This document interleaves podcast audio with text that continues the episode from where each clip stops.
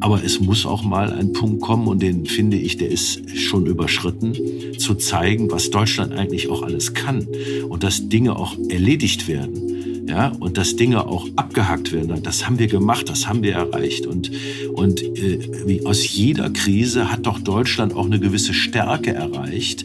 Und ich finde, wir sind viel zu sehr in Moll unterwegs. Wir brauchen mehr Dur, mehr Selbstvertrauen. Chefgespräch, ein Podcast der Wirtschaftswoche mit Beat Balzli.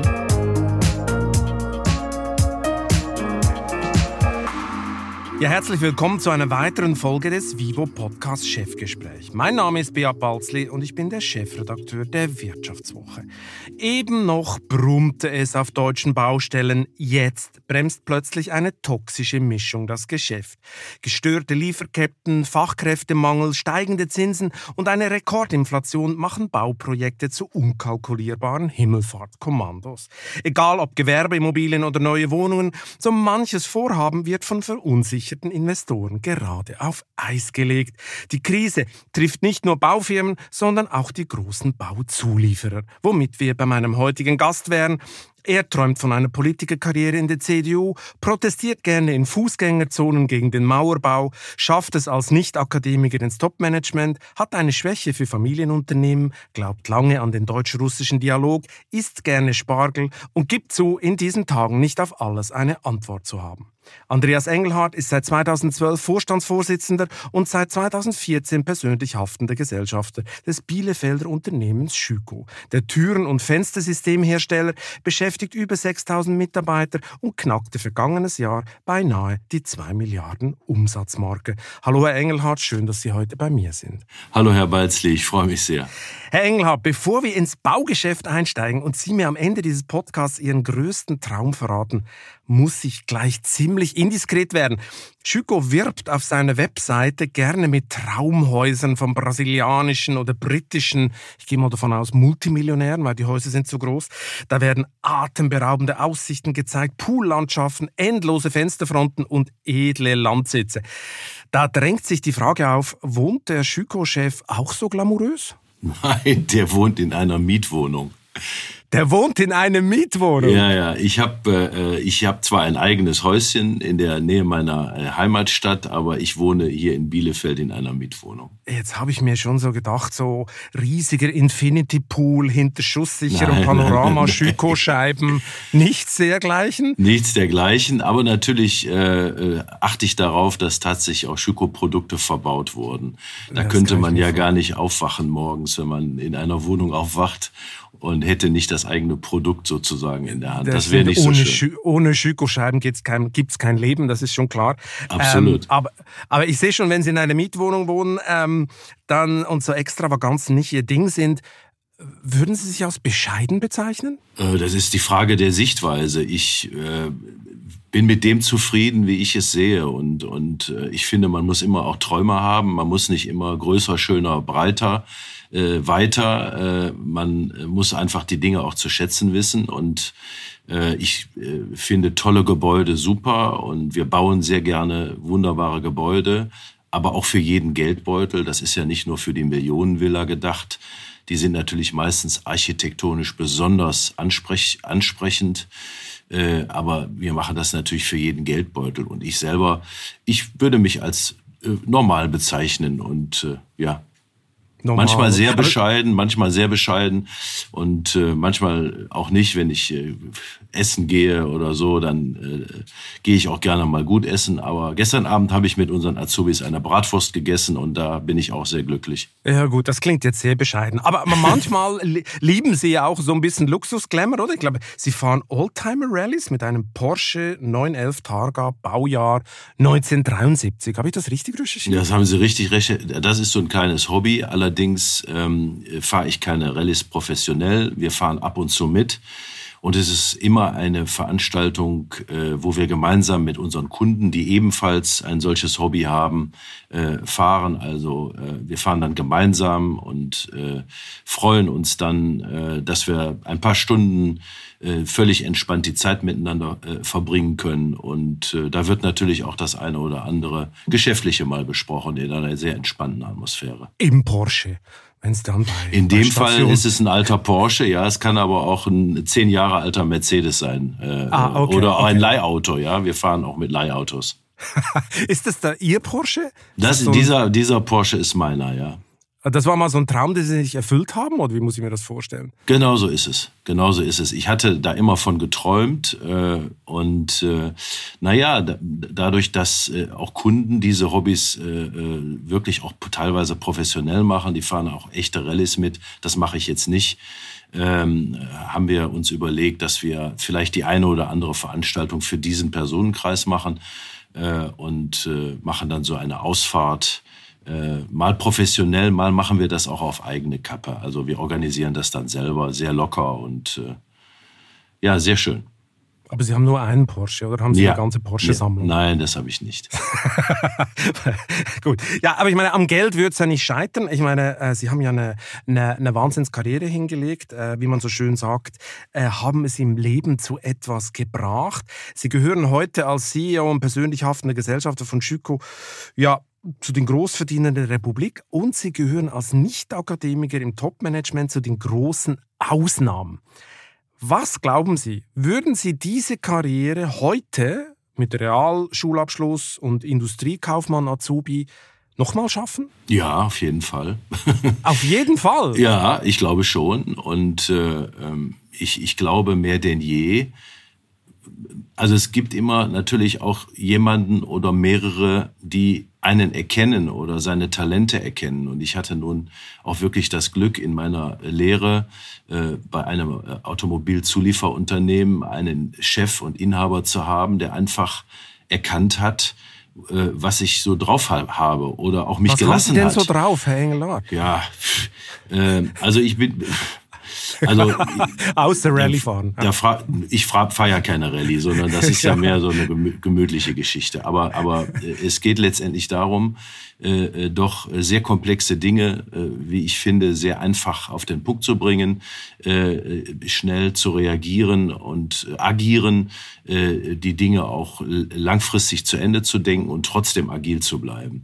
Also äh, ich bin in der Automobilkrise groß geworden. Äh, Da hat mein Chef mich äh, mit zu großen, ähm, äh, zu großen Kunden genommen, General Motors etc. Da war ich sozusagen an seiner Seite, an Hängsel und konnte äh, die ersten kritischen Gespräche als junger Mann, da war ich nicht mal 20 Jahre alt, äh, mit, mit äh, führen. Und, und ich finde, äh, es ist wichtig und, und letztendlich hängen die Geschäfte ja von Menschen ab, dass man äh, mit seinem Gegenüber und mit den äh, Personen, mit denen man Geschäfte macht, entsprechend fair umgeht und transparent umgeht und zu schnellen Lösungen kommt. Und äh, komplexe Dinge auch unter Druck zu arbeiten, auch, sagen wir mal, schwierige Situationen, da habe ich Respekt vor, aber keine Sorge. Und, und ich glaube, dass das ist im Laufe der Jahre dann eben immer ausgeprägter gewesen. Aber Das sie brauchen jemanden, ich glaube schon und ich, ich, ich die Ruhe zu be- in, im Sturm die Ruhe zu bewahren.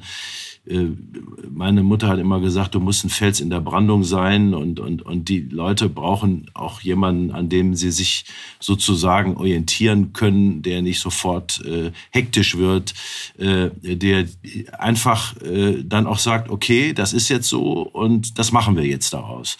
Ich glaube, das ist etwas, was mir auch besonders viel Spaß macht. Und mein Chef, ich sag nochmal, und ich hoffe, dass ich das auch immer weitergeben kann, an unsere jungen Nachwuchskräfte brauchen Förderer, die das erkennen äh, und äh, ihm auch die Chance lassen. Oder ihr die ich Chance jetzt- lassen. Ich bin, ich bin total überrascht über Ihre Antwort, weil ich war sicher, Sie werden sagen, nein, heute sei so eine Karriere nicht mehr möglich, weil im DAX zum Beispiel gibt es keinen einzigen Vorstand, der nicht äh, studiert hat, klassisch und noch was oben drauf gesetzt hat, etc. Ähm, wenn Sie sagen, erkennt man die Talente und so, Sie sind ja in Familienunternehmen groß geworden. War diese Karriere vor allem im Familienunternehmen denkbar und weniger so in großen Börsen und notierten DAX-Firmen? Ich glaube, das spielt eine Rolle, ja. Äh, Das sind ja zwei, zwei andere Welten, zwei, die man einfach auch, äh, wo man Lust drauf haben muss. Ein Familienunternehmen äh, ist sicherlich anders zu führen als ein äh, börsennotiertes Unternehmen.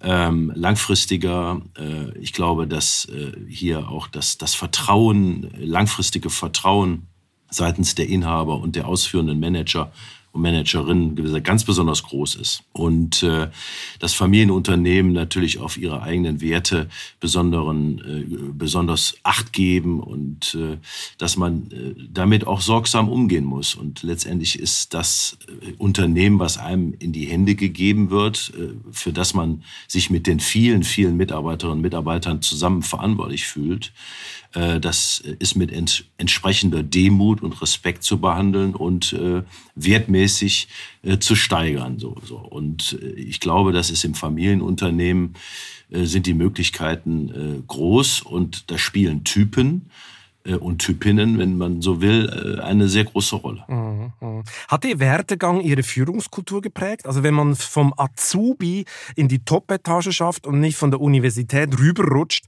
äh, ist man dann bodenständiger, handfester, näher ich, bei den Leuten? Oder ich glaube schon. Ich, nee, das, ich glaube schon, dass das so ist. Das prägt einen sehr. Äh, ich hatte natürlich in meinen ersten Jahren es auch nicht so leicht, weil ich natürlich äh, mit meinem nicht vorhandenen akademischen Wissen äh, oft nicht punkten konnte, aber ich konnte halt doch mit äh, Prax Praxis, mit Erfahrung, mit äh, Lebensbeispielen, mit Businessbeispielen, schwierige Krisen, Automobilkrise, Finanzkrise, ähm, äh, all diese Dinge wirklich am Leib erlebt zu haben und handeln zu können. Und damit kommt man natürlich viel mehr punkten. Und darauf kommt es ja dann an. Und ich, was ich auch heute immer wieder sage, wir brauchen jetzt nicht die Einser-Schulabgänger, mein, mein Abschluss ist eine mittlere Reife, mittlerer, ja, alles irgendwie so, so ganz gut, aber auch nicht überragend. Aber am Ende des Tages brauchen wir Typen. Wir brauchen Menschen, die mit ihrer Persönlichkeit das Unternehmen eine gute Visitenkarte für das Unternehmen darstellen und einfach zeigen, dass man sich auf das, was wir tun, verlassen kann. Und das prägt einen ungemein, finde ich. Und die Nähe zu den Menschen, die ist sowieso für mich ganz besonders wichtig. Ohne die äh, kann ein Unternehmen nicht erfolgreich sein. Sie haben noch einen interessanten Punkt gerade erwähnt äh, in dieser äh, Passage, dass Sie es ja auch oft nicht so leicht hatten, weil Sie nicht mit universitärem Content punkten mhm. konnten. Hat man Sie es manchmal spüren lassen, dass Sie nicht studiert haben? So im Stil, ja, Herr Engelhardt, das Nein. ist nicht Ihre Liga. Nein. Das nicht? Nein, das habe ich nie also zumindest habe ich es nie direkt erfahren. Und äh, wenn ich es erfahren hätte, wäre mir das verhältnismäßig egal gewesen. Äh, ich, ich bin von meinen, von meinen Stärken und von meinen Schwächen überzeugt. Äh, oder weiß, ich glaube zu wissen in den vielen, vielen Jahren von Anfang an, dass ich da, wo ich nicht so stark bin oder wo ich sage, das können andere besser, auch wirklich zulasse und das auch transparent mache und sage, es ist gut, dass du an Bord bist und ich brauche deine Fachkompetenz und das ist deine äh, äh, äh Liga, die du spielst und ich verlasse mich auf dich. Und ich, ich habe äh, da nie ein Hehl draus gemacht, wenn an der einen oder anderen Stelle ich äh, ein Defizit habe. Ich tauche natürlich dann ein und äh, will alles verstehen und überlasse aber auch sehr häufig vertrauenswürdigen Kolleginnen und Kollegen dann äh, die Entscheidung. Und das habe ich das ganze Leben gemacht und ich bin gut damit gefahren. Warum sind Sie denn nicht an die Uni gegangen, um jetzt noch den Elefanten im Raum zu benennen? Haben Sie den Unterricht geschwänzt, wie mir der Starkoch Tim Raue jüngst hier im Podcast gestanden hat? Also, oder, oder, waren also, alle Lehrer doof? Oder wollten Ihre nein, nein. Eltern keinen Sohn, der Abitur macht? Oder, oder? Nein, meine Eltern sind ganz einfache äh, Menschen, äh, Einzelhändler, ganz einfach. Wir, wir haben äh, zusammen in einer zweieinhalb Zimmer Dachwohnung gewohnt, da gab es kein eigenes Kinderzimmer. Also es ist sozusagen, wir haben das alles mitgemacht und trotzdem haben meine Eltern mir alle Freiheiten gegeben, haben gesagt, du machst das, was du für richtig hältst und wir unterstützen dich dabei und ähm, ich hatte nun nicht so viel Lust auf Schule, um, um, um ehrlicherweise zu sagen. Mit, mit das klingt so ein bisschen nach Tim Raue. Der hat auch die Hälfte der Stunden geschwänzt. Nee, also, also geschwänzt habe ich nicht. Ich hatte das ein bisschen geschickter gemacht. Ich war also immer irgendwie Klassensprecher. Ich war immer Schülersprecher. Ah, okay. Äh, das flog mir dann immer zu, äh, mach das mal für uns. Und das habe ich immer gerne getan. Und dann habe ich natürlich immer Gründe gefunden, an bestimmten Unterrichtssequenzen nicht teilnehmen zu müssen, weil man nun damals hieß das Schülermitverwaltung, heute heißt das Schülervertretung, äh, sich um die Dinge für die Schüler kümmern musste. Und da ist auch mein, meine Freude da entstanden, naja, zu organisieren, die Dinge nach oben zu bringen, äh, nach Lösungen zu suchen, etwas zu erkämpfen auch, ja. Äh, das macht man ja im Unternehmen auch ständig. Äh, wenn man um Aufträge kämpft, ist das ja nichts anderes. Und, und, und die Lust ist da entstanden. Und ja, das hat mich sehr geprägt. Und ich gebe das auch weiter. Ich rede auch viel darüber, wenn wir äh, mit unseren Kolleginnen und Kollegen, auch mit den Jüngeren reden. Ähm, wie gesagt, ich habe jetzt gerade äh, unsere neuen Auszubildenden begrüßt hier in Deutschland ähm, und auch Studenten, die ein duales Studium machen. Äh, und äh, ich erzähle auch von dieser Zeit und sage, Mensch, macht ihr es genauso, aber macht euren Mund auf, ja, und, und öffnet euren Kopf.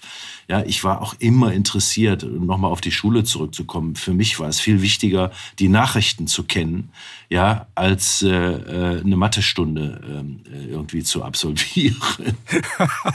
Trotzdem kann ich eine Bilanz lesen. Aber ich meine, von der zweieinhalb Zimmer Dachwohnung ohne Kinderzimmer äh, zum CEO von Schüko ist ja ein weiter Weg. Also ein bisschen Tellerwäscherkarriere kann man schon, äh, kann man schon fast sagen. Wie hat sie denn ihr Elternhaus geprägt? Wenn Sie sagen, Einzelhändler war immer Geld ein bisschen knapp oder, oder wie ja. muss ich mir das vorstellen? Naja, ja. also äh, Geld war knapp. Wir waren jetzt nicht sparsam, äh, aber wir, meine Eltern sind mit mir in Urlaub gefahren, aber dann ging es eben nur eine Woche und äh, ich war trotzdem happy damit war sehr früh, meine Eltern immer beide berufstätig oder eben selbstständig. Äh, bei uns war eigentlich äh, immer äh, Geschäft und, und Arbeiten, dann Aus, Aushilfe auch. Ja, ich habe früh ausgeholfen im Geschäft meiner Mutter. Die hatte einen eigenen Blumenladen, da habe ich dann Blumen ausgetragen, Blumen angeschnitten und das und das gemacht. Da war mein erstes Taschengeld dabei. Das war eigentlich selbstverständlich. Und das war überhaupt gar keine Last, ja. Das war einfach Lust und äh, das war, gehörte einfach dazu. Und da gab es nicht Feierabend und jetzt hören wir mal auf. Und äh, äh, was bei uns wichtig war, ist der Respekt gegenüber anderen. Das hat mich sehr geprägt und ich finde das unheimlich wichtig, äh, auch so wie wir unsere Unternehmenskultur leben. Äh, also der Respekt vor Andersdenkenden, vor anders äh, lebenden äh, Menschen, wie auch immer in der Welt. Wir sind ein international aufgestelltes Unternehmen, in 80 Ländern aktiv. Wir leben von der Vielfalt wir leben von dem Kontakt in der Welt. Äh, und deswegen müssen wir uns allen mit Respekt begegnen. Und das muss man halt fortführen zu Schüko kommen wir natürlich gleich, aber ich muss noch, ich, ich habe noch gerade dieses Bild vor mir, Herr Engelhardt mit den Schnittblumen in der Hand, äh, der, dann, der dann beschließt, nicht zu studieren, sondern äh, mit dem Freund mhm. zum Beispiel nach Holland zu fahren und mhm. wie hieß das? Fanta irgendwas zu trinken plus irgendwelche... Fanta Cassis und Frikandel Spezial. Ja, ja genau. genau, klingt nach toxischer, äh, toxischer ja, Mischung, sowas lecker. zu essen, aber lecker. Und dann, in dieser Zeit haben sie offenbar beschlossen, in die junge Union einzutreten. Ja, ich. Wie, wie, wie, wie kam das? Warum Junge Union? Die, ähm, ich war ja sozusagen, das ist auch in der Schule entstanden. Ähm, als Schülersprecher auf meiner damaligen Realschule war, gab es ein, ein Schülerparlament in meiner Geburtsstadt Wuppertal. Und ähm, dieses Schülerparlament war, äh, war nun äh, sehr linksdominiert. Äh, äh, es gab dann auch irgendwie 50 Pfennig pro Schüler seitens der Stadt. Und da äh, wollte sie als Kleingewerbler mal einen Kontrapunkt so, setzen so, zu diesen und dann, Linken. Und dann, genau, und, und ich war natürlich jetzt auch innerlich nicht unbedingt äh, mit linken Theorien seiner Zeit äh, verbunden. Ich bin damals dann auch mit der Jungen Union zum NATO-Nachrüstungsbeschluss äh, äh, äh, ja, auf die äh, Gegendemo gegangen, äh, als es um die Pershings ging und so weiter. Und so ist das dann entstanden. Und ich, ich habe dann halt den Weg äh, in die Schülerunion und dann in die Junge Union äh, gefunden und habe da viele Menschen kennengelernt und. Das in hat mich halt Fußgängerzonen, Im ja. Fußgänger, es gibt ein Bild von Ihnen in der Fußgängerzone mhm. mit Pappmauer, so eine Pappmauer Nee, das waren echte Steine. Wir haben, ah, das waren echt, ah, Ja, wir haben das jedes Steine, Jahr gemacht, jedes Jahr gemacht. Okay. Äh, äh, haben 13. Sie gegen den Mauerbau protestiert? Ja, genau, 13. August. Wir sind auch sehr häufig in die äh, damalige DDR gefahren mit Jugendgruppen unterstützt von der, von der Adenauer Stiftung und, und haben sozusagen immer versucht, die deutsche Einheit auf den damals möglichen Wegen äh, möglich zu machen. Da hab ich, haben wir sehr viel gemacht und das war meine zutiefste innerste Überzeugung, äh, dass Deutschland äh, nicht mehr geteilt äh, sein durfte. Und da haben wir uns sehr mit beschäftigt. Und da ist viel passiert in dieser Zeit. Und wir haben. Es galt ja ein bisschen als skurril, so Demonstrationen damals, weil die dachten, ja, also komm, das wird ja sowieso nicht passieren. Ja, Aber absolut. Am Schluss haben sie recht. Am Schluss haben sie recht. Ja, das dacht, wussten wir natürlich nicht. Und wir haben dann mitten in der Fußgängerzone, ein Bauunternehmer hat uns immer die Ytongsteine geliefert. Und äh, wir haben das dann mit Stacheldraht verziert und hatten dann äh, natürlich, und das war uns einfach wichtig, ich kann mich sehr gut daran erinnern, äh, äh ich erzähle auch manchmal davon, auch unseren Azubis ähm, äh, von dieser Zeit, dass es einfach wichtig ist, auch mal an Dinge zu glauben, selbst wenn man weiß, dass sie nicht übermorgen in Erfüllung gehen. Waren Sie glühender Anhänger von Helmut Kohl? Ja. Ja. Nach einer kurzen Unterbrechung geht es gleich weiter. Bleiben Sie dran. Mein Name ist Dr. Tillmann Rümenapf, niedergelassener Kinder- und Jugendarzt hier im Ennepe-Ruhr-Kreis. Die Einführung der Telematik sehe ich durchaus als Chance, aber aktuell fällt das System oft aus und es gibt viel zu wenig technischen Support. Dafür geht eine Menge Zeit drauf, in der ich die Kinder nicht genügend betreuen kann. Das muss sich ändern. Die besondere Nähe der niedergelassenen Haus- und Fachärzte ist in Gefahr. Was die Gesundheitspolitik jetzt dringend ändern muss, erfahren Sie auf rettetdiepraxen.de. Ja, ja. ich habe für den Helmut Kohl, ja nun, ich bin mit ihm groß geworden und äh, meine Eltern und ich äh, äh und viele Freunde sind in dieser Zeit äh, äh, ja haben in einer sicheren und in einer äh, wirtschaftlich stabilen Welt äh, gelebt und äh, das fanden wir gut und ich habe ein paar Mal für Helmut Kohl auch Wahlkampf gemacht. Also Plakate Sie waren nachts im NRW-Landtag, im NRW-Landtag, oder? 1990 bis 95, glaube ich. Ja, ja, ich war, ich war dann äh, alles nebenberuflich. Für mich war immer klar, dass, dass meine, meine berufliche Laufbahn äh, nicht die politische sein wird. Äh, und ähm, ich hatte dann einen Chef, der äh, damals äh, einverstanden war, dass ich als äh, stellvertretender Landesvorsitzender der Jungen Union äh, mit auf die Reserveliste kam. Helm, äh, Norbert Blüm war damals Landesvorsitzender und, und fand es gut, dass, dass nicht nur Leute auf der Liste standen, junge Leute, die nun direkt vom Studium irgendwie in den Landtag zogen, sondern äh, die schon einen Beruf hatten. Ja. Und ich habe dann äh, mit dem Einverständnis meines Chefs äh, äh, diese Kandidatur gemacht, bin dann über die Reserveliste eingezogen. Und damals ging das auch noch nebenberuflich. Aber ich habe dann äh, meine Sitzungszeiten äh, nachgeholt und bin dann eben in der Firma abends länger geblieben und habe samstags gearbeitet und habe das Was aufgeholt. war denn Ihr größter politischer Erfolg? Gibt's einen? Auf den Sie stolz also sind? Also in der Zeit, muss ich Ihnen ehrlicherweise sagen, war ja die CDU in der Opposition und das war ziemlich frustrierend, weil da gab's, wenn, Opposition ist einfach schrecklich. Und, Mist, äh, Opposition ja, ist total. Mist, um Müntefering zu zitieren. Ja, er hat recht, ne? Und äh, da wird dann halt leider auch, und das war in diesen fünf Jahren, äh, gute Ideen werden halt eben auch nicht äh, sozusagen mit Mehrheit erfüllt, weil sie eben dann aus anderen politischen Lagern kommen. Das ist einfach nicht gut. Das war damals so. Vielleicht ist es heute auch schon mal noch so. Aber nervt es nicht als, als Manager in der Politik? Hat man nicht sowieso dann irgendwann die Faxen dicke, weil man findet, boah, es geht hier gar nichts voran und alle labern nur und niemand macht? Naja, äh, natürlich nervt einen das, aber äh, man muss ja auch seinen eigenen Beitrag leisten. Und ich finde, es ist auch falsch, wenn man als Unternehmer äh, immer auf die Politik schaut. Äh, das tun wir gar nicht, sondern wir müssen in Vorleistung gehen, wir müssen unser eigenes Ding machen. Äh, wir müssen unsere eigenen Ziele formulieren und auch im Unternehmen umsetzen, um dann den politisch Verantwortlichen und dem Staat zu zeigen, es geht auch mit unserem Beitrag. Aber ihr seid auch dran. Ihr müsst auch für Entbürokratisierung sorgen. Ihr müsst auch bestimmte Dinge tun. Aber nur auf die Politik zu schauen und nur den Staat in die Haftung zu nehmen, das ist völlig falsch. Mhm. Machen denn deutsche Topmanager da zu wenig? Weil die, die meisten halten sich ja vornehm zurück, eigentlich fast alle, oder? Also niemand mischt sich ein.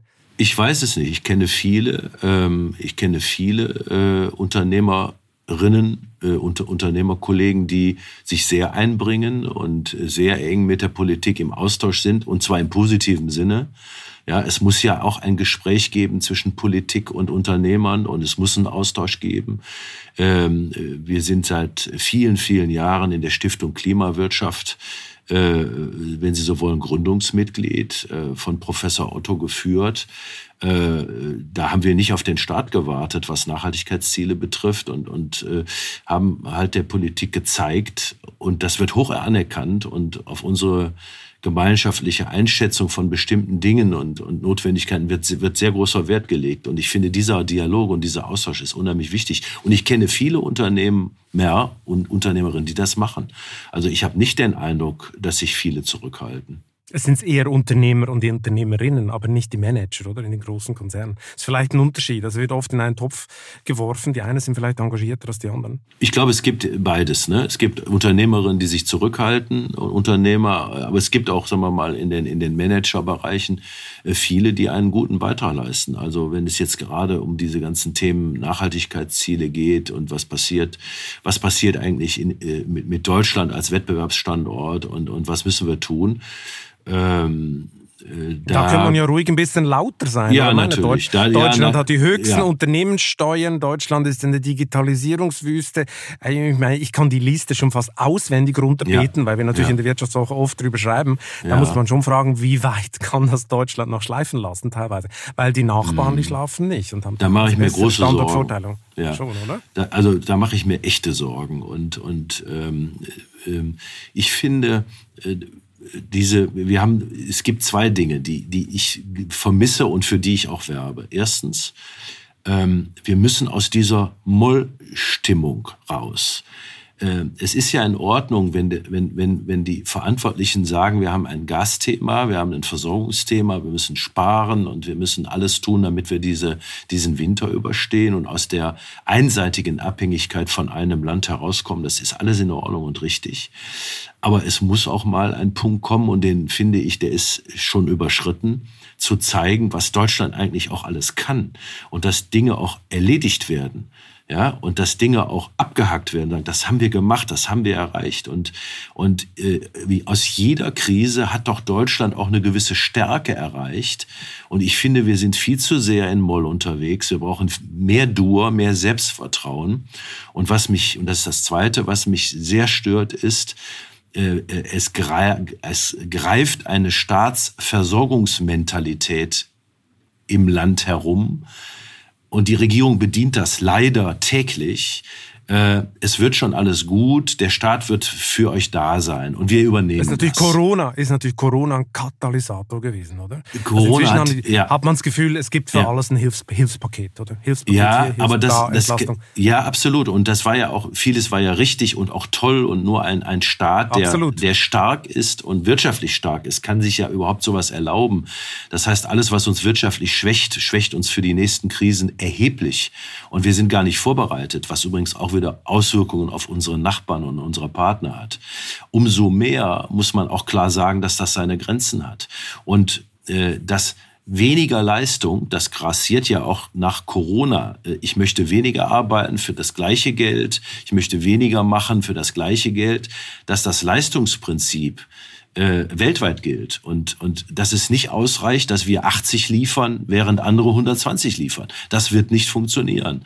Und, und das funktioniert im Unternehmen nicht. Ja, wir reden auch ganz offen darüber. Ähm, aber das funktioniert in einem Staat, in einer wirtschaftsstarken Macht auch nicht. Und ich mache mir echte Sorgen, dass das so ein, so ein, so ein Dauerzustand wird und man sich an alles gewöhnt und möglichst wenig noch Einsatz bringt. Und das wird nicht funktionieren und das wird auch unser Land äh, zurückwerfen und die Unternehmen äh, werden sich im Zweifelsfalle nach anderen Standorten umsetzen, äh, umsehen müssen oder ihre Investitionen woanders hinlenken müssen, weil das hier dann so nicht mehr funktioniert. Das macht mir meine, echt, Sie, echt Sie sind ja auch an vielen Standorten tätig, oder? Ich meine, ich nehme an, ja. Sie erleben das tagtäglich, denn, sage ich mal, das unterschiedliche Mindset, oder? Absolut, absolut. Äh, äh, wir, ich mache das auch ganz selbstkritisch, weil ich bin ja mit äh, auch Deutscher und und und natürlich haben wir so eine Versorgungsmentalität und irgendwie wird es schon auch immer gerichtet und natürlich mache ich es auch selber im Unternehmen, dass wir Krisen gut überstehen und die Botschaften sind ja dann auch gut und sagen, wir haben das und das gemacht, wir haben vorgesorgt, ähm, wir haben die und die Dinge getan und wir haben das gut überstanden.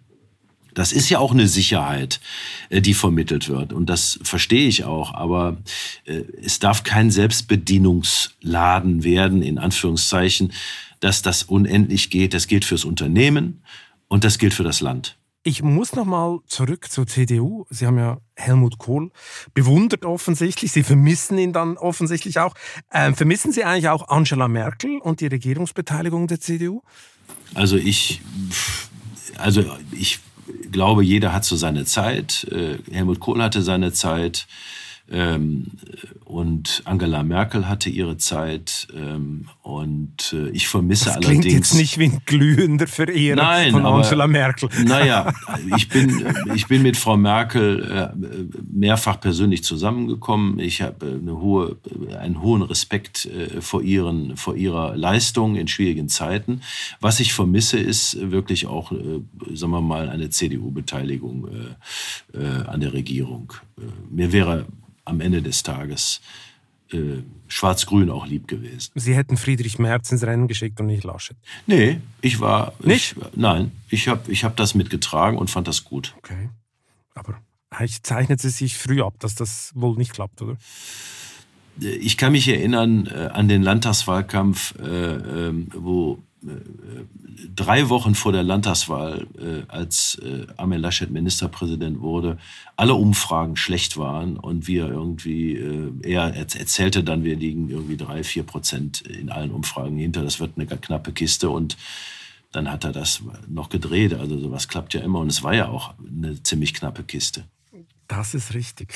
Ja, bleiben wir noch bei, bei Angela Merkel, meiner entscheidend und in diesen Tagen natürlich tausendmal diskutiert.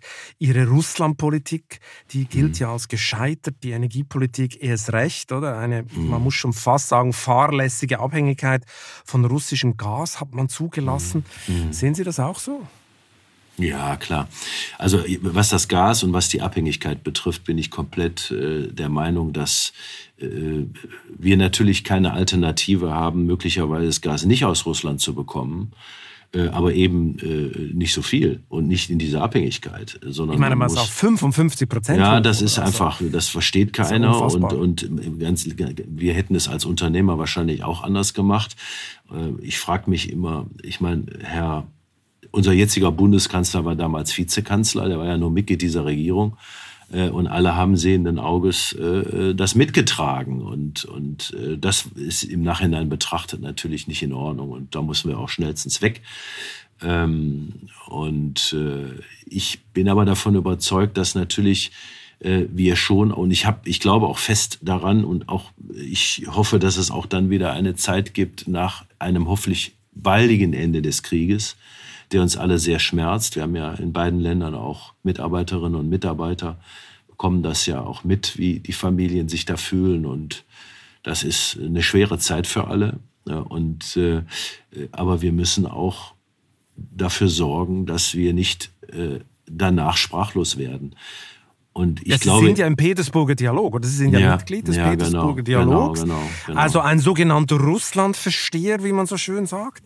Äh, und mhm. der ist ja auch ausgesetzt worden. Ähm, warum sind Sie überhaupt da rein? Naja, ich äh, glaube halt daran, äh, aus Unternehmersicht, es gibt ja Unterschiede, bisher gab es, es ist ja alles auf Eis gelegt, äh, eben unterschiedliche Gesprächskreise, äh, Politik, äh, Wirtschaft eben, und das war sozusagen mein Teil, dann äh, äh, Religion, äh, also Kirchen, äh, Soziales, äh, NGOs und so weiter. Warum habe ich da mitgemacht? Weil ich daran glaube, dass die Menschen miteinander reden sollten und ähm, ja, dass die Menschen nicht unbedingt für die äh, Entscheidungen und Politik ihres, äh, ihrer Führung äh, verantwortlich sind und dass man da unterscheiden muss. Und äh, ja, das. Haben Sie Putin mal die Hand geschüttelt? Haben Sie mal kennengelernt nein, im Zusammenhang nein, Nicht? Nein, habe ich nicht, nein. Waren Sie denn im Rückblick, meine, es wurden viele auch kritisch angegangen, die auch Teil von, äh, vom Petersburger Dialog sind, äh, dass man zu blauäugig gewesen sei, zu naiv, mit dem Kreml gekuschelt hätte. Wie sehen Sie Ihre eigene Einstellung im Rückblick mit Russland? Waren Sie zu naiv, zu blauäugig? Ähm, ich glaube, die Hoffnung, dass man miteinander spricht und dass das Sprechen ähm, für Frieden sorgt, die hat uns, die, die treibt mich und hat uns getrieben und die ist natürlich bitter enttäuscht worden. Das muss man einfach so sagen. Ähm, Aber das, war das nicht klar? Ich meine, spätestens nach der Krim-Annexion war doch klar, wer Putin ist und dass man ihm nicht trauen kann. Ja, und man kann ja auch, da, da gebe ich Ihnen recht, man kann ja auch viel nachlesen und, und seine Aufsätze. Äh, und, und äh, so ganz pragmatisch ist es doch so, äh, man hofft dann natürlich, das ist auch menschlich, finde ich, dass wenn man mit, mit seinem Umfeld in Anführungszeichen äh, oder mit der Infrastruktur äh, spricht, dass man Einfluss nimmt und sagt, äh, wir sind ein friedvolles Volk und ihr, ihr müsst äh, im Prinzip auch friedlich mit anderen umgehen. Das hofft man natürlich, wenn man miteinander spricht. Und dass das dann so bitter enttäuscht worden ist, das, das hat uns schon auch alle äh, sehr überrascht. Unabhängig davon, dass Putin seine, seine Agenda hat völlig klar. Ja, ja, er hat sogar seine Dissertation über Machtpolitik mit ja. Energie geschrieben und so. Also ja. wenn man sich das so ja. anguckt, dann äh, kommt natürlich der Spion und der KGB wieder nach vorne, oder? Absolut. Äh, und äh, da waren wir vielleicht doch wirklich äh, zu naiv. Haben Sie das Gefühl, der Petersburger Dialog wird nochmal aufleben? Das weiß ich nicht. Ehrlicherweise weiß ich das nicht. Im Moment kann ich mir das nicht vorstellen. Äh, aber ich wünsche mir natürlich, dass es einen Zustand gibt, wo, die, wo dann wieder gesprochen wird. Das wünsche ich mir von Herzen. Sie haben es vorher ein bisschen anklingen lassen. Was bedeuten die Sanktionen gegen Russland für Schüko? Sie sind ja dort, wenn ich es hm. richtig gelesen habe, nicht komplett raus aus dem Geschäft. Mm, genau. Ähm, also wir haben in beiden Ländern Beschäftigte, 14 in der Ukraine. Äh, wir haben am äh, Tag nach Kriegbeginn allen angeboten, dass wir sie evakuieren und ins, äh, nach Polen oder nach Deutschland holen. Die Familien wollten aber im Land bleiben und wir haben natürlich jeden Tag Kontakt und, und kümmern uns um sie, aber die leben natürlich in einer sehr schwierigen Situation. Und es ist schon äh, ziemlich zermürbend, wenn Sie jeden Tag eine SMS über einen bestimmten Kanal dieser Gruppe bekommen, wo drin steht, wir leben noch. Ähm, das ist schon eine große Last. Ähm, auf der anderen Seite haben wir 230 äh, Mitarbeiterinnen und Mitarbeiter in Russland, Familien, die über 20 Jahre für uns tätig sind, die äh, nicht für äh, die Entscheidungen der äh, russischen Regierung, des Regimes verantwortlich sind. Und äh, wir haben uns diesen Prozess äh, der Abwägung, was tun wir jetzt, gehen wir komplett raus, was, was machen wir, lassen wir die Leute fallen. Das ist ja nichts anderes als sozusagen die Menschen fallen zu lassen. Ähm, haben das sehr intensiv im Management, äh, in den Aufsichtsgremien diskutiert und abgewogen, was äh, eine sehr, sehr schwere, schwere Geschichte ist. Aber wir haben uns, und ich habe das auch äh, gewünscht, entschieden, äh, uns nicht von den Menschen zu trennen. Und äh, wir haben dann äh, das Geschäft, wenn Sie so wollen, darauf reduziert, dass wir natürlich sanktionsgerecht uns verhalten. Also das ist selbstverständlich. Wir prüfen das auch extrem genau. Also keine ähm, Schüko-Fenster für den Kreml, genau. nehme ich mal an. Ja. So ist es. Und, und auch für das Umfeld nicht und alle, die auf der Liste stehen und, und so weiter. Das ist gar keine Frage. Natürlich wird das extrem eingehalten. Und dann machen wir auch keine Abstriche. Und äh, wir haben auch äh, dann uns entschieden, äh, ähm, äh, die davon nicht betroffenen laufenden Aufträge, wir haben also, das ist in Russland äh, auch so üblich, dann werden Aufträge äh, mit Anzahlungen versehen. Also der Kunde hat im Prinzip schon ähm, der nicht sanktionsbetroffene Kunde hat dann schon äh, Eigentumsrechte auf Ware und so weiter. Und wir haben uns dann entschieden, dass wir die Dinge in diesem Jahr eben zu Ende führen und äh, dann auch und dann? Aus und was ausliefern. Ist dann? Ich meine, die Krise dürfte ja noch deutlich länger gehen. Also gibt es keine Neuaufträge mehr, nichts mehr. Das, das würde ja dann heißen, das läuft einfach aus, das Geschäft dort, oder? Nein, also ich gehe im Moment nicht davon aus, dass, äh, dass äh, ich hoffe natürlich, wir hoffen alle, dass es bald eine, eine, eine Lösung gibt. Das ist ja völlig klar. Und die Lösung ist ja zunächst einmal Waffenstillstand. Mhm. Äh, aber wir machen kein aktives Geschäft im Moment. aber es werden natürlich Anfragen gestellt. Das hat sich deutlich reduziert, weil natürlich natürlich auch äh, sagen wir mal, dass das Investitionsverhalten, wenn ich das mal so nennen darf, ja auch äh, anders geworden ist. Äh, aber alles, was, was sozusagen dann an Anfragen laufen würde, das würden wir uns äh, anschauen und sagen, ist das sanktionsbetroffen oder nicht. Und mhm. wenn es nicht sanktionsbetroffen ist, dann, wir haben viele mittelständische Kunden, ja, also die einfach äh, auch fernab von dem, was da politisch gemacht wird, auch, auch äh, wirtschaftlich aktiv sind und mit dem Regime nichts zu tun haben. Ne? Das, und ich denke immer, am Ende des Tages an, äh, an, unserem, äh, an unser Team dort vor Ort. Die Familien äh, haben mir Briefe geschrieben in diesen schweren Zeiten, lassen Sie uns bitte nicht fallen. Und, und ich will da jetzt gar nicht im Detail drauf eingehen, was, was man mir alles geschrieben hat und wie dankbar man auch ist, dass wir eben nicht mal eben den Schlüssel rumdrehen, sondern dass wir abwägen. Und viele andere haben das ja gemacht, oder? Weil, weil natürlich ja viele Firmen einen Shitstorm gekriegt haben, mm, weil es heißt, mm. wer mit Russland Geschäfte macht, ist unmoralisch. Mm. Mit Russland darf man nichts mehr machen, äh, mm. sagen viele. Mm. War das auch ein Thema in Ihren Diskussionen intern, dass gewisse Leute ja, gesagt haben, äh, vergiss es, wir müssen da raus? Aber wir haben das abge äh, wir haben eine Diskussion natürlich geführt, was was was was führt zu was, ja? Mit wem helfen wir eigentlich? Mit welcher Reaktion? Ja, helfe ich, wenn ich zumache? Äh, also erstmal mal ganz klar, wenn ich 230 Leute entlasse, äh, die fallen mir nicht mehr um den Hals und die treibe ich ja sicherlich eher dem, äh, dem Regime in die Hände. Ne? Wenn der Westen dann sagt, ihr, ihr wart uns 20 Jahre nett und gut und jetzt wissen wir nicht mehr, wollen wir von euch nichts mehr wissen, auch wenn ihr dafür nicht verantwortlich seid. Das finde ich schon, das muss man schon mit abwägen. Ne?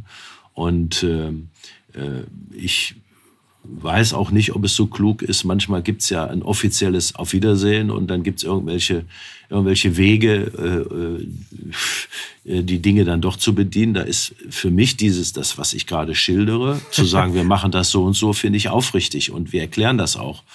Und also Sie, was Sie da gerade erklären. andeuten, ist ja, ist ja so ein hm. Graumarkt, oder? Also äh, ja, aber meinen, den, gewisse Leute lief, liefen ja, doch. Also. Ja, und wie, ja, oder auf welche Ecken und über welche Länder und am Ende des Tages versorgt sich natürlich die russische Wirtschaft. Äh, das müssen wir auch sehen, wenn, wenn, wenn, wenn, wenn dann jahrzehntelang aufgebaute Märkte äh, weggehen da muss man auch wissen, dass sie dann eben von Chinesen oder von anderen äh, in der Welt dann auch zukünftig bedient werden. Und dann sind sie dann auch weg. Äh, das muss man dann zu Ende denken auch. Ne? Mhm. Aber bei diesen Entscheidungen, ich möchte das mal ganz klar sagen, war, war mir die Nähe zu unseren Leuten, die seit vielen Jahren für uns vertrauensvoll mit uns zusammenarbeiten, äh, von hoher Bedeutung. Nach einer kurzen Unterbrechung geht es gleich weiter. Bleiben Sie dran. Fachkräftesuche, Rohstoffpreise, Liquidität, IT-Sicherheit. In Ihrem Unternehmen müssen Sie viele Herausforderungen meistern. Widerstandsfähigkeit fängt mit der Wahl des richtigen Partners an. Stärken Sie jetzt die Resilienz Ihres Unternehmens und lassen Sie uns dabei Ihre gesamte Wertschöpfungskette in den Blick nehmen. Das verstehen wir unter Partnerschaft für den Erfolg. Ihre R&V Versicherung. Mehr unter resilienz.ruv.de. Jetzt hat ja diese Krise noch eine ganz andere Folge, oder? Die Energiekosten explodieren. Wir haben es vorher schon ein bisschen angedeutet. Gas wird enorm teuer. Ähm, wie trifft das eigentlich Ihr Unternehmen, diese ganze Energiepreisexplosion? Also Schüko äh, ist natürlich indirekt, aber dann doch auch voll betroffen, weil natürlich alles das, was unsere Rohstoffe betrifft, äh, Kunststoff, äh, Aluminium und Stahl, ähm, wenn das äh, nicht mehr geliefert oder produziert und dann geliefert werden kann, wir natürlich auch unsere Kunden nicht beliefern können mit Systemen. Und äh, insofern ist das schon eine äh, heikle Diskussion, die wir äh, führen. Und äh, äh, da fehlt mir auch, um das direkt mal vorweg zu sagen, auch fehlen mir die Antworten. Also ich schätze sehr, dass äh, der Wirtschaftsminister von den Grünen sehr realitäts bezogen unterwegs ist und sich die Unternehmen anhört und auch hier sehr pragmatisch unterwegs ist. Das finde ich gut. Ähm, was ich nicht so gut finde, ist, dass äh, keine Lösungen angemeldet werden. Dass man sagt, das haben wir erledigt, das haben wir geschafft und so weiter. Also das ist etwas, was wir dringend brauchen, dass äh, die Unsicherheit, wer wird denn nun wie versorgt, äh, in welchem Szenario, die muss geklärt werden. Mhm. Und das ist Ihnen jetzt nicht klar als Chef von Schüko, nee, nee. Wie, wie die Energieversorgung also für Schüko aussieht? Nein, nein wir, wir, also es geht ja um unsere Vorlieferanten, ja, darum geht's ja. ja. Und äh, unsere Schwesterfirma, äh, die ja im Aluminium, in der Aluminiumherstellung auch tätig ist. Äh, ist das sehr energieintensiv, oder? Das ist sehr energieintensiv und wir gehen natürlich da auch schon mit Alternativen um und, und, und investieren auch in eigene Energieversorgung. Das machen wir alles schon. Und, und zwar nicht erst seit der, seit der, seit der Gaskrise Russland. Ähm, das machen wir schon länger, aber äh, trotzdem äh, ist es natürlich wichtig, dass, dass der Gashahn nicht abgedreht wird. Und äh, ich muss mal ganz klar sagen, Sie können alle äh, Profit and Loss Statements, alle Planungen in der Wirtschaft in die Tonne kloppen, ähm, äh, wenn, wenn wir hier die Infrastruktur abstellen müssen. Das, ist, das wird erhebliche Ausmaße haben. Und dann kann nicht der Staat kommen und sagen, ich regle alles über Kurzarbeitergeld. Diese Ausmaße, Ausmaße werden wir insgesamt aus meiner Sicht nicht schaffen. Mhm. Sie haben gesagt, äh, Habeck sei äh, zwar pragmatisch unterwegs, aber keine Antworten. Jetzt ist er nur teilweise pragmatisch unterwegs. Zum Beispiel die ganzen mhm. Atomkraftdiskussionen mhm. äh, oder Fracking oder so, also mhm. was man in Deutschland selber an Energie erzeugen kann. Mhm. Da ist man dann nicht so pragmatisch unterwegs, oder? Da gibt es dann schon schwere, noch ideologische Gräben, was eigentlich erstaunt in solchen Notsituationen. Absolut. Und äh, man da muss das unideologisch führen. Ja? Äh, äh, was ist denn schlimmer? Äh, also jetzt, sagen wir mal, die Auswirkungen einer so total, eines totalen Stopps in der Versorgung mit Gas unserer Grundstoffindustrie bis hin zur Medizintechnik zu vertreten, weil man äh, innerlich äh, eine andere Position einnimmt. Das ist doch, steht doch in gar keinem Verhältnis. Ich muss doch dafür sorgen, dass das Land weiter funktioniert. Äh, und da kann man ja über alles streiten. Man kann ja sagen, äh, das ist für eine bestimmte Zeit, bis wir Alternativen gefunden haben. Das ist ja alles in Ordnung und auch alles, äh, alles valide.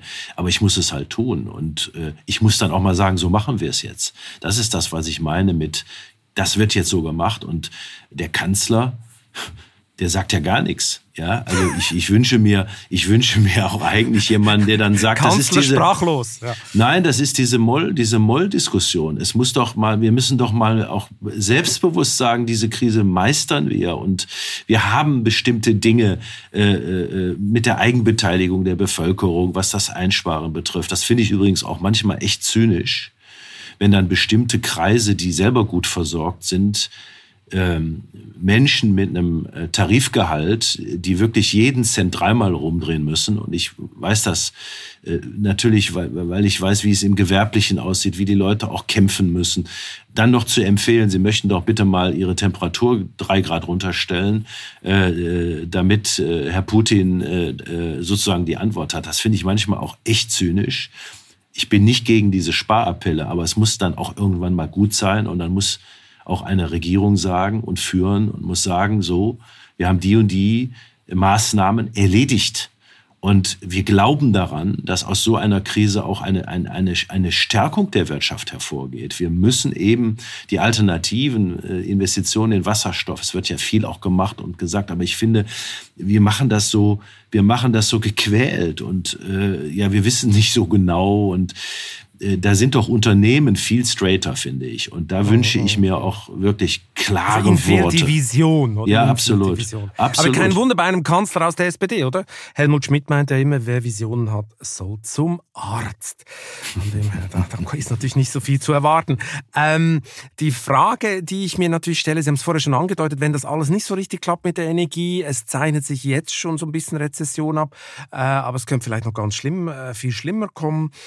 Ähm, für Schüko wird das ja auch nicht spurlos, also an ihnen wird das auch nicht spurlos vorbeigehen. Vergangenes Jahr konnten sie, glaube ich, den Umsatz massiv um, um über 17 Prozent steigern. Mhm. Äh, sie profitierten von einem regelrechten Bauboom. Mhm. Das geht ja so nicht weiter, oder? Den Sprung über die 2 Milliarden Umsatzmarke, schaffen Sie den mhm. dieses Jahr noch oder, ja. oder eher nicht? Doch, den werden wir schaffen. Wir waren Echt? ja ganz. Trotz allem? Das glaube ich schon, ja. Ähm, also im Moment ist es ja so, dass schon die Bauindustrie ähm, äh, auf Deutschland bezogen äh, von stabilen Auftragsbüchern profitiert. Die, die ersten Einschläge, äh, ein, ein- und zwei Familienhausgenehmigungen, Zurückhaltung bei Investoren, um abzuwarten, weil sich bestimmte Parameter schlecht entwickeln, die spüren wir natürlich auch. aber das ist in der Wirtschaft noch so richtig nicht angekommen. Dann haben wir natürlich das große Problem der Kapazitäten. Wir haben viel zu wenig Fachkräfte, ähm, ein Riesenthema. Deswegen bin ich ein großer Anhänger äh, äh, von, von, von Einwanderungen und, und äh, Menschen, die zu uns kommen und Jobs übernehmen und diese Lücke füllen. Ähm, und in, diesem, in dieser Phase befinden wir uns noch. Ähm, das erstaunt mich jetzt, weil wir, mhm. weil wir sind ja, wir sind teilweise mhm. äh, äh, natürlich äh, hart am Recherchieren auf dem Bau mhm. und da, da wird schon, schon gesagt, ja, es sei jetzt schon eine sehr toxische Mischung, oder? Zinsen hoch, Inflation ja, hoch, ja, immer ja. mehr Bauprojekte werden unkalkulierbar, man, man, die üblichen Finanzierungen funktionieren nicht mehr, weil alles schon viel teurer wird und man weiß nicht, was es kostet in einem Monat. Da gibt es jetzt doch schon reihenweise Stornos. Das müssten Sie doch auch merken. Ja, also mehr so die Zurückhaltung, etwas zu verschieben, Entscheidungen zu verschieben. Ne? Ich will jetzt gar nicht so sehr von Stornos reden. Storno heißt ja, ich mache das nicht. Äh, genau. Was, wir, was wir spüren, ist, ich mache es jetzt nicht. Später. Äh, und mache es möglicherweise später. Und, und wir haben ja nun doch nochmal eine andere Seite der Medaille. Ähm, wir haben äh, ein Klimathema. Wir haben einen riesigen Gebäudebestand, der renoviert und saniert werden muss, was jetzt nochmal dramatischer zum Tragen kommt, weil wir über ähm, die Gaskrise sprechen. Das heißt, wir brauchen modernisierte und gut gedämmte äh, Gebäude. Ähm, äh, wir brauchen in Deutschland neue Gebäude. Ja, ohne Neubau wird das auch nicht funktionieren. Da allerdings müssen sich die Parameter wieder verbessern. Äh, da gebe ich Ihnen recht. Das Zinsniveau ist jetzt natürlich, wenn man drei Monate zurückblickt, dreifach so hoch. Ähm, äh, ich hoffe, dass zum Jahresende sich das wieder ein wenig entspannt. Ähm, und die Nachfrage äh, auch zu einer gewissen Preisberuhigung führt. In dieser ganzen Preisspirale äh, gibt es ja immer, äh, sagen wir mal, das Natürliche, äh, die natürliche Inflation, die energiegetrieben ist und aus anderen Gründen getrieben ist. Und dann gibt's eben, sagen wir mal, die, die sich noch irgendwie einen schlanken Fuß machen und nochmal ihre, ihre eigenen Gewinne irgendwie äh, sozusagen potenzieren wollen. Und ich hoffe, dass sich das dann doch in den nächsten Monaten äh, ein wenig äh, ja, legt. Und wir haben das Thema äh, Green Deal in Europa. Äh, hier sind Klimaziele äh, formuliert, die werden wir ohne äh, klare Renovierung und ohne Investition in neue Gebäude werden wir die niemals erreichen. Und äh, das ist die andere Seite der Medaille, die wir zu sehen haben. Also sprich, der Klimaschutz ist für Sie ein super Geschäftsmodell, oder? Äh, ich bin sehr glücklich, dass äh, ausgerechnet wir mit äh, intelligenten Gebäudehüllen äh, Produkte entwickeln dürfen die äh, dazu das dienen. Sehr schön formuliert. Ja, das ist, äh, ich sage das auch schon mal auf einer Betriebsversammlung. Das ist doch eine tolles, tolle Sache, dass wir in einem Unternehmen arbeiten dürfen, das genau diesem Ziel dient und dass Produkte, die bei uns entstehen, entwickelt, entstehen und in den Markt gebracht werden auf der Welt, dem Klimaziel dienen, weil wir eben die äh, äh, Erderwärmung reduzieren müssen. Und das ist, ist eigentlich eine sehr schöne Sache, ja. Wie sieht eigentlich der nächste Innovationssprung bei, bei Schüko aus in Ihrem Geschäft? Was ist im Bereich Smart Home, Solarfassaden etc.? Was ist da die hm. Zukunft? Was ist der nächste Sprung? Also wir sind ja sehr stark digital unterwegs. Wir fühlen uns auch so ein bisschen als Vorreiter in der Bauindustrie, investieren viele, viele Millionen auch in diesen Bereich. Ähm, äh, was, was die Steuerung von intelligenten Gebäudehüllen und das Zusammenwirken zwischen Kühlen und Heizen betrifft. Das ist Smart Home im privaten und Smart Home im gewerblichen Bereich. Die nächste Stufe ist äh, die gesamte CO2-Belastung äh, oder die CO2-Einsparung, um es positiv zu sagen, der Produkte und der Systeme schnell und transparent zu sehen.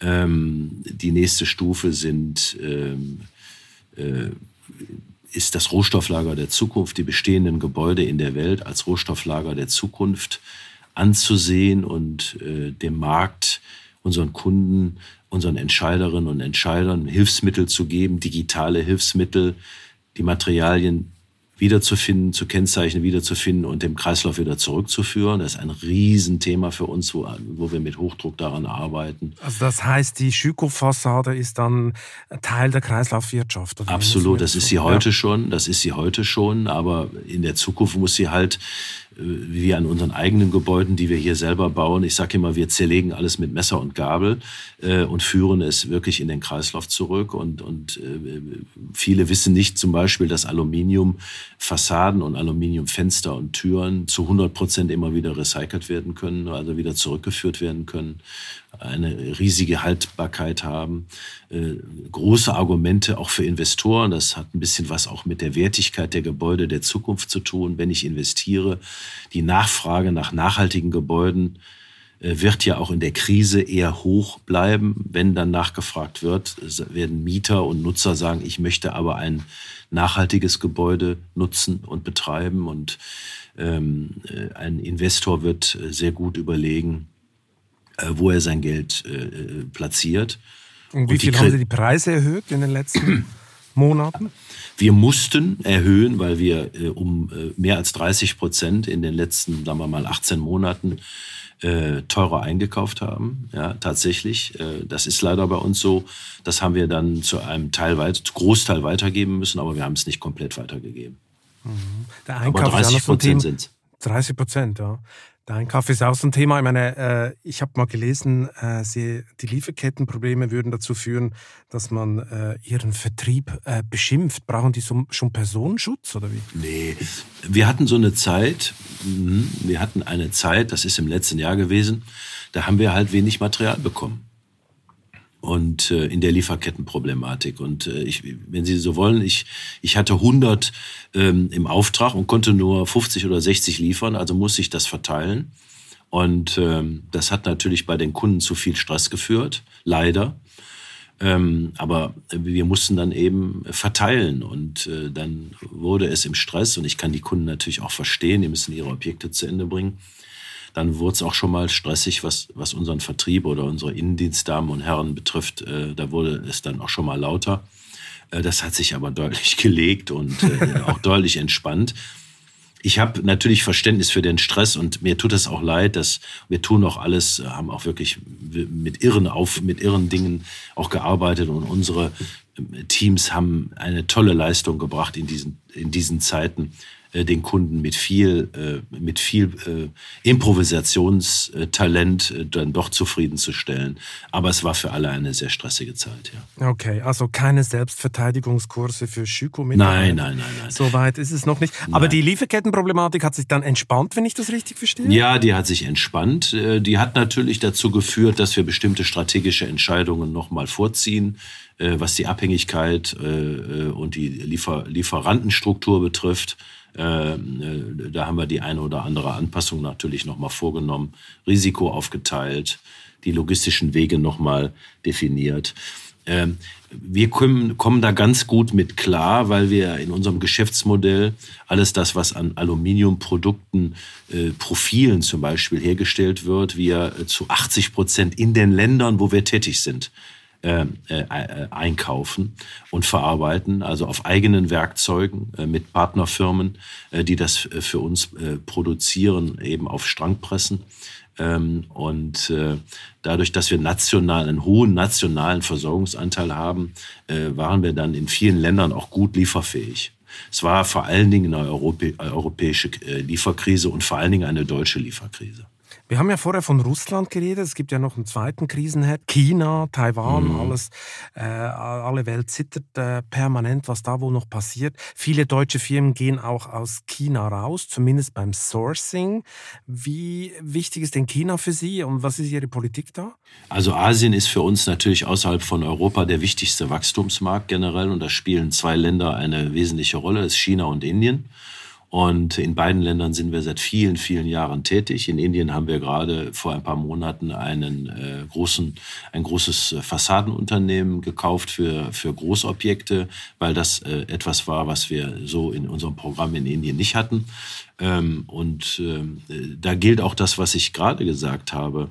Ähm, die Bezüge äh, für den chinesischen oder für den indischen Markt laufen in den Ländern. Äh, das heißt, wir haben äh, sehr wenig Lieferketten äh, hin und her, sondern wir versorgen unsere eigenen Kunden aus dem Land selbst. Und sind Sie immer noch optimistisch, was China anbetrifft? Ich habe ja oft China ähm, bereist ähm, und stelle da natürlich schon auch nach einer sehr großen, fast herzlichen Offenheit in, vor, vor drei, vier, fünf Jahren hat sich das ein bisschen gedreht. In meinem persönlichen Team, äh, unter unseren Kunden gar nicht, aber bei den Offiziellen schon eine gewisse Zurückhaltung äh, den westlichen Staaten gegenüber fest. Ähm, aber was ich feststelle, weiß die chinesische Regierung natürlich auch, dass sie ihren eigenen Wunsch, Wirtschaftsmacht Nummer eins zu sein oder werden zu wollen, ähm, nur erreichen kann, äh, wenn sie eben weltweit ko äh, kooperiert. Und äh, ähm, äh, das holt sie dann doch, äh, glaube ich, manchmal wieder auf den Boden der Tatsachen zurück. Aber ich stelle auch fest, dass diese Herzlichkeit, in Anführungszeichen, die man so äh, empfunden hat, dass die deutlich abgenommen hat. Ja. Wir reden jetzt seit Minuten oder fast schon seit einer halben Stunde über die eine Krise, über die andere Krise, über die nächste mhm. Krise. Was mhm. macht eigentlich Andreas Engelhardt, wenn er mal nicht über Krisen nachdenken will, wenn er mhm. sich entspannen will, fernab vom Job? Mhm. Schüko Arena äh, Fußball mhm. gucken oder ja. Fanta Cassis trinken, äh, Porsche fahren. Was machen Sie noch? Also ähm, Schüko Arena ist ein gutes Stichwort. Äh, wie in guten wie in schlechten Zeiten, sagen die aus Westfalen. Ja, wir sind ja seit, muss man zusammenhalten. Muss, muss man zusammenhalten. Das gilt für unsere Kunden. Ja, also wir sind ja ein stabiles äh, Systemhaus und unsere Partner können sich auch auf uns verlassen, auch wenn es mal nicht so äh, äh, wirtschaftlich läuft. Also wir gehen nicht so schnell von der Fahne und das gilt beim beim, beim Sportverein Arminia auch. Wir haben uns halt entschieden, hier am Firmensitz äh, äh, den Fußballclub seit vielen, vielen Jahren äh, zu unterstützen. Ähm, äh, wir haben äh, schon das siebte Mal das Trikotsponsoring, also das Hauptsponsoring in der Geschichte. Und äh, die Schüko Arena trägt schon seit 2004 unseren Namen und ist damit ähm, das zweitlängste dauerhafte Naming Right in der Bundesliga äh, hinter Bayer Leverkusen. Und das ist ja auch eine Beständigkeit, eine Zuverlässigkeit. Und ab und zu und schaue ich mir natürlich. Sie dann immer in der VIP? Nee, immer nicht, aber ab und zu, meistens dann mit Kunden, äh, äh, sitzen wir dann und schauen uns das an. Nächste Woche äh, äh bin ich mal wieder da äh, und drücke die Daumen. Ja. Herr Engelhardt, hier kommt die ultimativ letzte Frage. Welchen privaten Traum wollen Sie unbedingt noch verwirklichen? Ui zweiten Porsche? Nee, auf gar keinen Fall. Auf gar keinen äh, Fall, okay. Nee, nee, nee. Da, also das ist schon, das ist, das ist völlig ausreichend. So wichtig ist der Porsche nicht. ähm, privater Traum ist, gesund zu bleiben und mhm. ähm, möglichst lange mit Menschen zu tun zu haben und äh, das Geschäft mit beeinflussen zu können. Das finde ich völlig in Ordnung und das in einem guten Umfeld von Familie und Freunden. Und das reicht und mir schon. ab und zu mal Urlaub auf Sylt machen, das ist dann auch. Und ab und zu mal Urlaub äh, auf Sylt an der Nordsee, kann auch die holländische Nordseeküste sein. Sylt hat den Vorteil, man fährt über den Hindenburgdamm und hat vom Kopf her das Gefühl, dass man irgendwie was hinter sich gelassen hat. Und das ist auch nicht schlecht. Sehr gut, Herr Engelhardt. Vielen Dank für das interessante Gespräch. Sehr gerne, hat mir Freude gemacht. Vielen Dank. Und wer jetzt noch wissen will, wie sich eine Immobilie an die nächste Generation vererben lässt, ohne in eine Steuerfalle zu geraten, der sollte die neue Wirtschaftswoche lesen. Am besten im Abo, das es zum Vorteilspreis unter vivo.de-chef-abo gibt. Ich wünsche Ihnen viel Spaß beim Lesen und eine gute Zeit bis zum nächsten Chefgespräch. Kritik, Lob und Anregungen schicken Sie bitte wie immer am balzli.vivo.de. Für eine positive Bewertung dieses Podcasts bin ich Ihnen ewig dankbar. Bleiben Sie gesund.